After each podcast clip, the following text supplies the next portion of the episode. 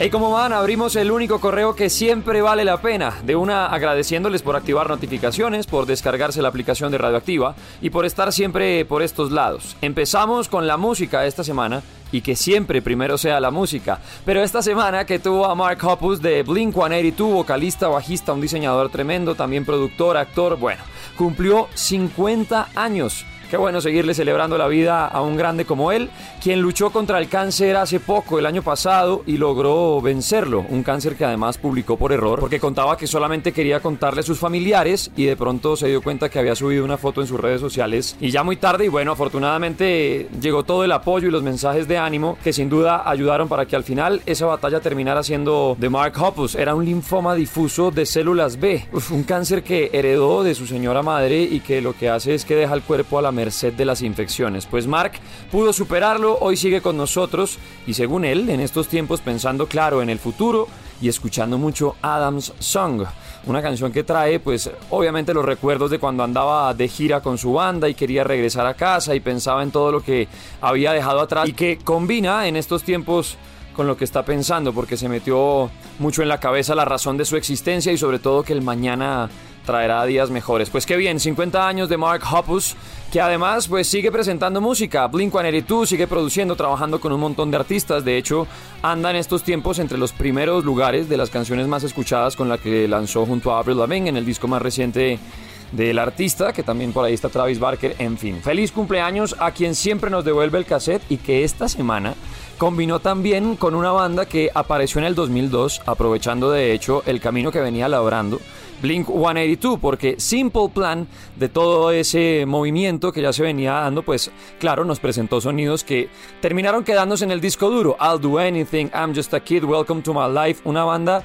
que siempre nos marcó a punta de sus sonidos y que esta semana, en los 50 años de Mark Hoppus, con quien de hecho trabajaron en el video de I'll Do Anything y en la canción, por supuesto, anunciaron que viene nuevo disco y lanzaron nueva música. ¿En qué año estamos? Yo sigo preguntando desde el correo podcast. Como si de un viaje a los 2000 se tratara. Simple Plan presentando una canción llamada Congratulations. De esas para desahogar un dolor de traición al estilo 2000ero. Así que caiga la radioactiva.com. Simple Plan, Mark Hoppus, los mismos que hicieron de nuestro principio del nuevo milenio algo memorable, están estrenando música, están celebrando la vida. Los que ayudaron a atravesar el bachillerato, los que acompañaron en el pupitre, protagonistas esta semana y siempre en el correo podcast.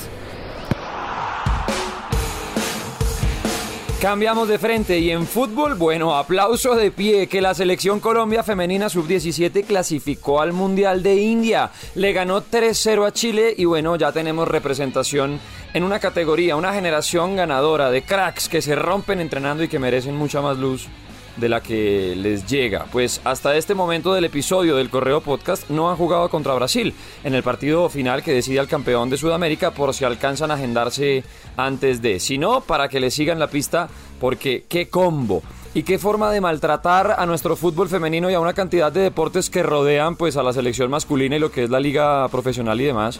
Pero hay demasiado talento por apoyar, hay demasiadas cracks en este caso que se están ya alistando para representarnos, así que ténganlas por ahí cerca e igual desde Radioactiva estaremos muy pendientes de esa bandera colombiana que se ondea gracias al tremendo talento que hay en la selección Colombia sub-17, grandes, y ahí estaremos. ¿Qué tal Rock and Roll de Radioactiva transmitiendo esos partidos? Bueno, y en la Champions, la competencia legendaria de clubes en Europa, ya decididos los equipos que juegan los cuartos de final. Liverpool, Manchester City y Chelsea por el lado inglés, que siempre está Inglaterra, son arrolladores, aunque no campeones, como que luego se van enfriando, ¿no? Cuando se enfrentan en semifinales y demás.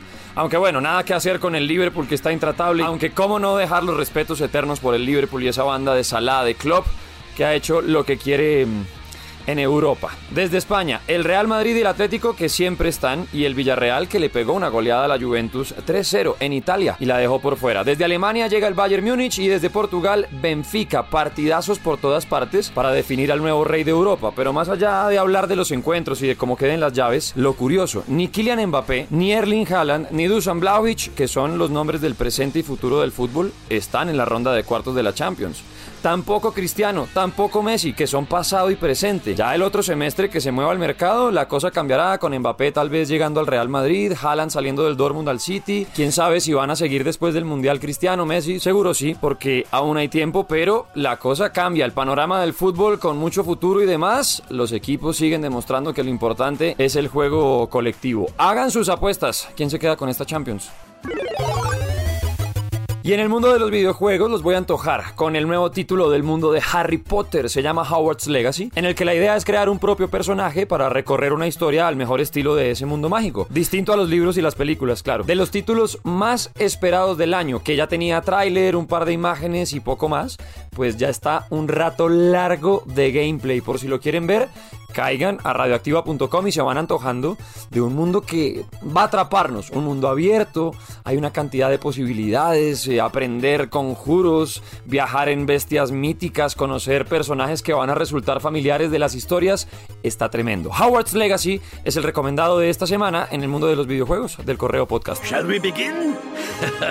Welcome to year five of charms. Now, this will be a crucial year in your education on the art of charm work. Cerramos buzón otra semana en el Correo Podcast. Comienzan festivales, la música en vivo está de vuelta. Y claro, la bendición para la selección Colombia de mayores que se juega en estos tiempos sus últimos dos partidos de cara a lo que podría ser con el milagro, la rosa blanca de colarnos ahí en el Mundial de Qatar. Nos oímos entonces ya cuando sepamos qué pasó con la Cele, cuando estemos rematando el Estéreo Picnic en el correo podcast. Siempre notificaciones prendidas y abran lo que vale la pena. Ábranse si no lo escuchan.